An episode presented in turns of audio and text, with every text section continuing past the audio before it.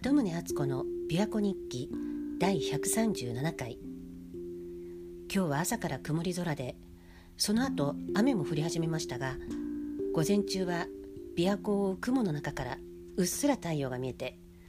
雲が柔らかな輝きを放ってました。今も雨が降ってますけど琵琶湖には白いヨットがいくつも浮かんでいます。昨日の夕方ちょっと久々にデパートに行く用事があってでせっかくデパートまで来たからと思って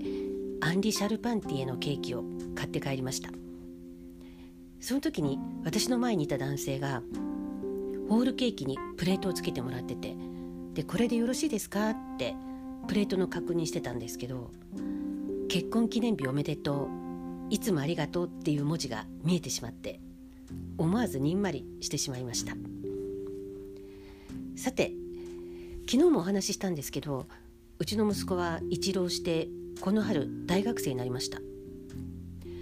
私自身が受験生だった時は前にも話したことあると思うんですけどこんなんじゃ志望校に受かるわけないよって先生に言われながらも現役で第一志望に合格したんです。まあ自分ではその大学に行くつもりしかなかったっていうかもうそこに行くって自分で決めてたので他の選択肢はありえなかったっていうような話をしたと思うんですけどまあそんな状態だったので私自身は受験の時そんなに不安はなかったように記憶しています。まあ、もちろん全く不安がないわけじゃなくて当たり前に不安はあったんですけど、まあ、でも何があろうとその大学に行くって決意してたので怖いものはないっていう感じでした。ところが親の心子知らずって言いますけど私が今度は受験生の親としても反対の立場になってみたらいやもうこれはどうしようもない不安な気持ちになってしまってもうこれまでに経験したことがない種類の不安だったんです自分のことだったら多少不安があってもいや大丈夫いざとなればなんとかなるって自分のことだから思えるんですよね。まあ、自分のことはもう自分でコントロールできるわけですからでも子どものこととなると自分のコントロールは及ばなくてもどうしようもないわけです。まあ、それだったらもうそれでほっとけばいいんですけどでも気持ちは収まらないんですよね。我が子のことだから気になってしょうがないんです。自分のことよりも気になるわけです。どうしようもないって分かってるのに困りますよねこういう気持ちは。これは本当に親にならないとわからないものだなってつくづく思います。不安な気持ちに苛まれるのにどうしようもなくって。でも子供を余計に不安にさせたくないから親の私が不安に思ってるっていう素振りはもちろん見せないですし表面上は不安に私が思ってるって誰も気づかないと思うんですけどでも多分受験生の親御さんはみんなこんなどうしようもない不安を抱えて受験シーズンを過ごしてるんだと思います。まあもちろん子どものことで親が不安に感じることは受験以外にも多々あるとは思うんですけどただ特に大学受験は年に一度だけのチャンスだし合格不合格っていうはっきりした結果が出るからだから不安になるんですよね。たとえものすごく勉強してて大丈夫っていう状態であっても当日体調が悪くならないだろうかとか当日試験でヘマをしないだろうかとか一発勝負のテストだからいろいろ不安をかきたてられるわけです。で息子が現役の時ももちろん不安はあったんですけどでも私自身が一か八かっていう経験があったので我が子もまあ強運だし一か八かで合格するんじゃかもなんて思ってたんですけど結局落ちてしまったんです。でその時のがっくりとこう力が抜けた時の感覚覚えてます。それは不合格で悲しいっていう気持ちよりもえー、またこのこんな不安を抱えた受験シーズンこんな辛い時間をもう一回経験しないといけないの？っていうもうそれだけは勘弁っていう気持ちだったんです。こんな気持ち悪いこう不安を抱えた時間過ごしたくないよっていう気持ちだったんですけど。でうちの子の場合は中学受験をしたので高校受験はしてないんですけど中学受験って入試から合格発表までがほんの数日なので不安を抱えてる期間は短いです。だからそんな辛くなかったんですよね。でその時も息子は第一志望に落ちてしまったんですけどそれはあくまでも息子の第一志望で私はその学校にあまりこだわってなかったのでその学校に落ちたこと自体は別に悲しくなかったんですけどただその第一志望に落ちてしょげてる息子の姿を見るとちょっと胸が痛みました。なんか切なくなってちょっとこう好きな女の子に振られたところを見てしまったみたいな感じで何とも言えない気持ちだったんですよね。でもまあそこはまだ小学生ですからすぐにケロリとして。だから私としても中学受験はあっという間に終わったなっていう感じで。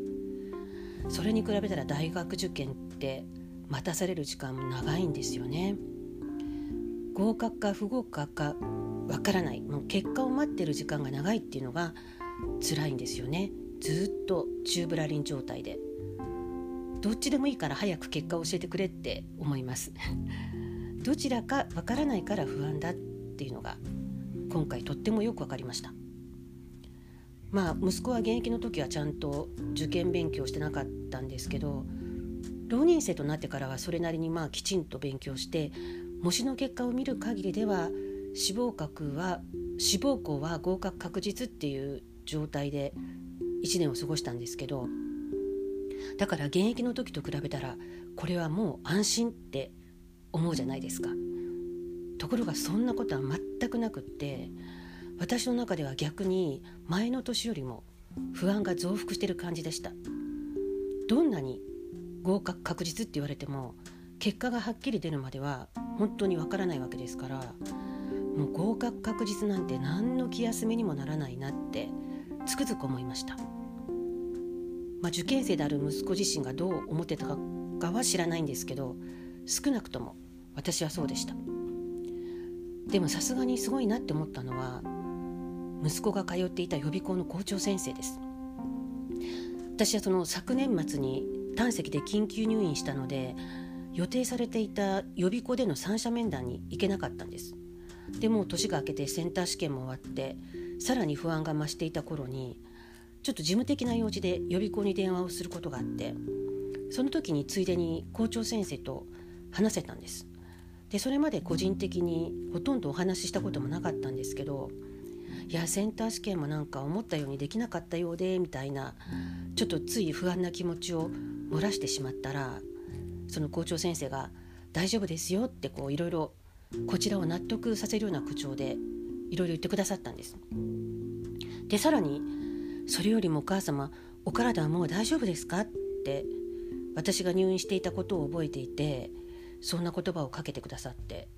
もう私は思わずほろっとしてしまいました経験豊富な予備校の校長先生の言葉だから余計にこう納得できて安心できたと思うんですけどその相手の気持ちに寄り添う優しさがその声から感じられてああなるほどこういう方だから予備校の校長先生が務まるんだなってしみじみ感じました。あの長い受験シーズンで誰にも言えない辛い気持ちを一番和らげてくれたのがあの先生の言葉でした。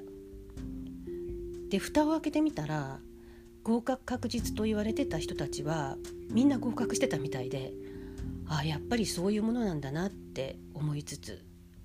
でもそう言われても結果が出るまでは不安が収まらないっていうのが人間の心理なんだなって実感しました。まあこれは合格発表の日がちゃんと決まってるからこその話ですよね。人生には合格も不合格もないとは思いますけどでもあえて人生の最後の日を合格発表の日とするならばそれがいつなのかわからないから、まあ、だから普段はそういうことを忘れて不安な気持ちも自覚しないで過ごしていることが多いんだと思います。でも受験勉強と同じで発表の日に向けて日々精進しないとなって思います。他人との競争ではないですけどとりあえず自分なりの合格圏に入れるように。鳩宗敦子でした。